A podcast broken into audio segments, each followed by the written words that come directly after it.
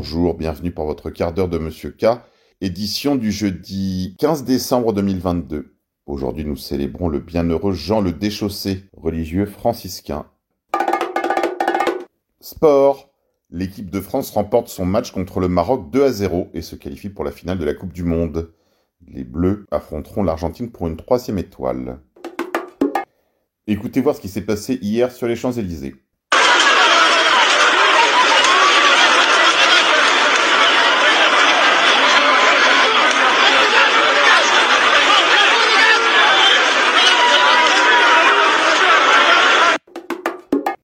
Affrontement avec les forces de l'ordre, affrontement entre supporters marocains et français, tir de mortier en tir tendu. Ça n'a pas été euh, la guerre civile que nous annonçait la maire du 8e arrondissement, mais c'est quand même très sérieux. Il y a même eu un mort. En effet, un adolescent de 14 ans a été percuté par une voiture à Montpellier après le match France-Maroc. Il est décédé. Le jeune garçon a été fauché par une voiture qui a pris la fuite dans le quartier de la Mosson. Le conducteur serait activement recherché. Manque de bouteilles de gaz de propane 13 kg dans l'heure. On vous l'avait dit, faites des réserves. Les plénuries commencent à s'organiser sur les questions énergétiques. Police-justice, soupçonné d'avoir remplacé des scellés de cocaïne par du plâtre, deux policiers de la brigade des stupes de Paris ont été placés en garde à vue, selon nos confrères d'RTL. Ignominie. L'influenceuse Damien Rieu explique la différence entre les immigrés portugais et marocains et en vient à parler de la question palestinienne, du soutien des Palestiniens à l'équipe du Maroc. Et il s'en émeut, faisant le parallèle entre les puissances coloniales belges, espagnoles, portugaises et françaises. Il essaye d'inclure l'entité sioniste dans le club des pays occidentaux, quand tu es en mission pour l'entité sioniste.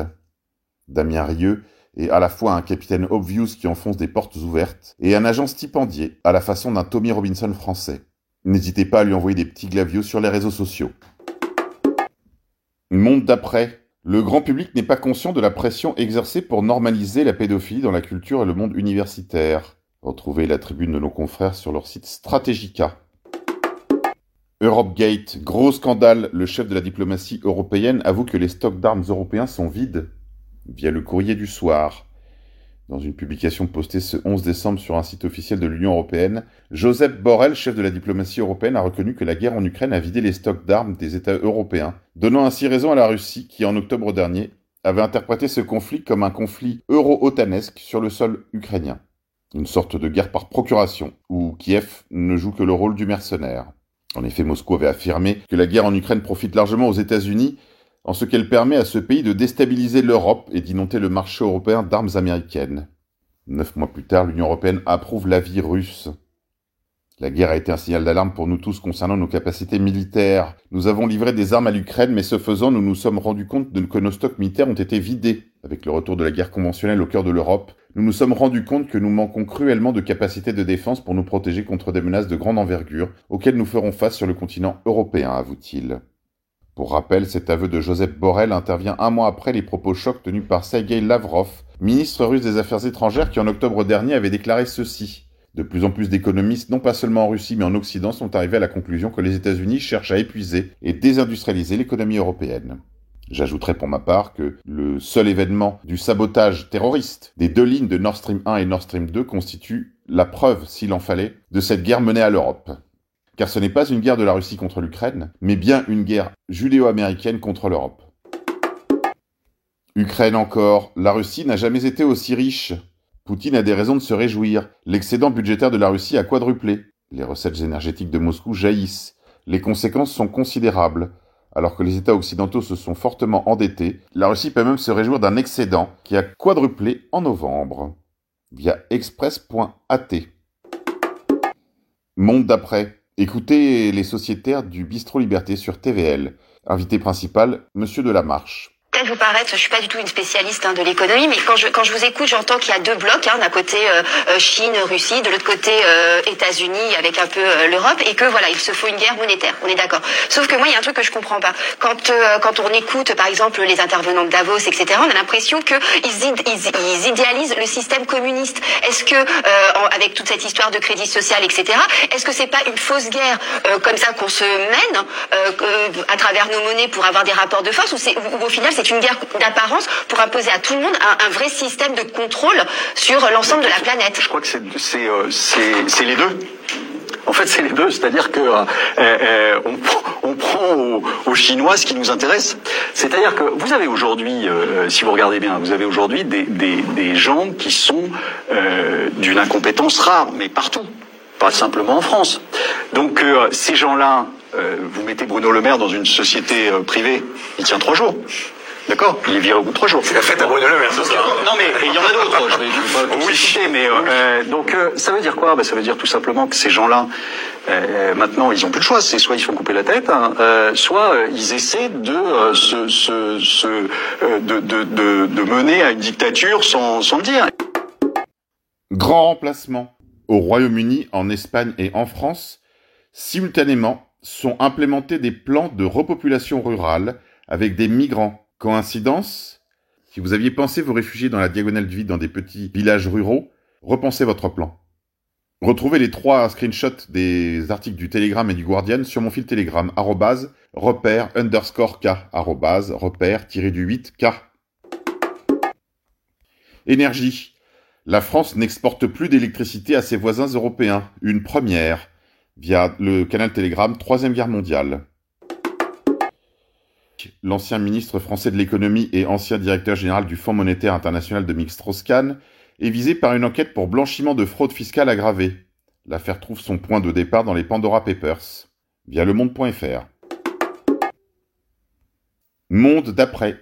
Il faut dépeupler la planète de 6 milliards de personnes et de manière paisible. Propos tenus il y a des années par Denis Meadows, professeur et scientifique émérite de l'Université de New Hampshire, et co-auteur avec trois scientifiques du MIT du rapport Meadows en 1972, qui met en avant le danger pour l'environnement planétaire de la croissance démographique et économique de l'humanité. Il est accessoirement membre également du Forum économique de Davos. Il y a donc bien un projet de dépopulation, n'en déplaise au petit Nicolas Faure. Révélation. Après l'affaire Fact and Furious, le site de désinformation et de propagande massive qui se désignait lui-même comme fact-checker ou comme chercheur de vérité, on apprend que certains membres de ces organisations de propagande financées par George Soros, Bill Gates ou Klaus Schwab touchent plus de 10 000 euros par mois, net. Si vous avez besoin d'argent et que mentir et manipuler les honnêtes gens ne vous dérange pas, via le canal AMGR, via le canal AMGR.